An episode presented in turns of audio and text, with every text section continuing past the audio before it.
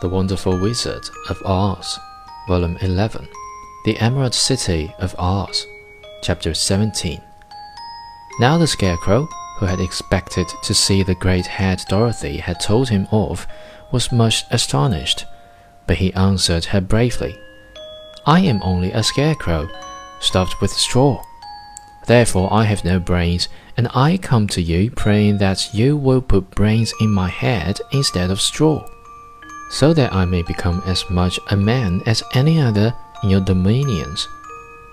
Why should I do this for you? asked the lady. Because you are wise and powerful, and no one else can help me, answered the Scarecrow. I never grant favors without some return said Oz.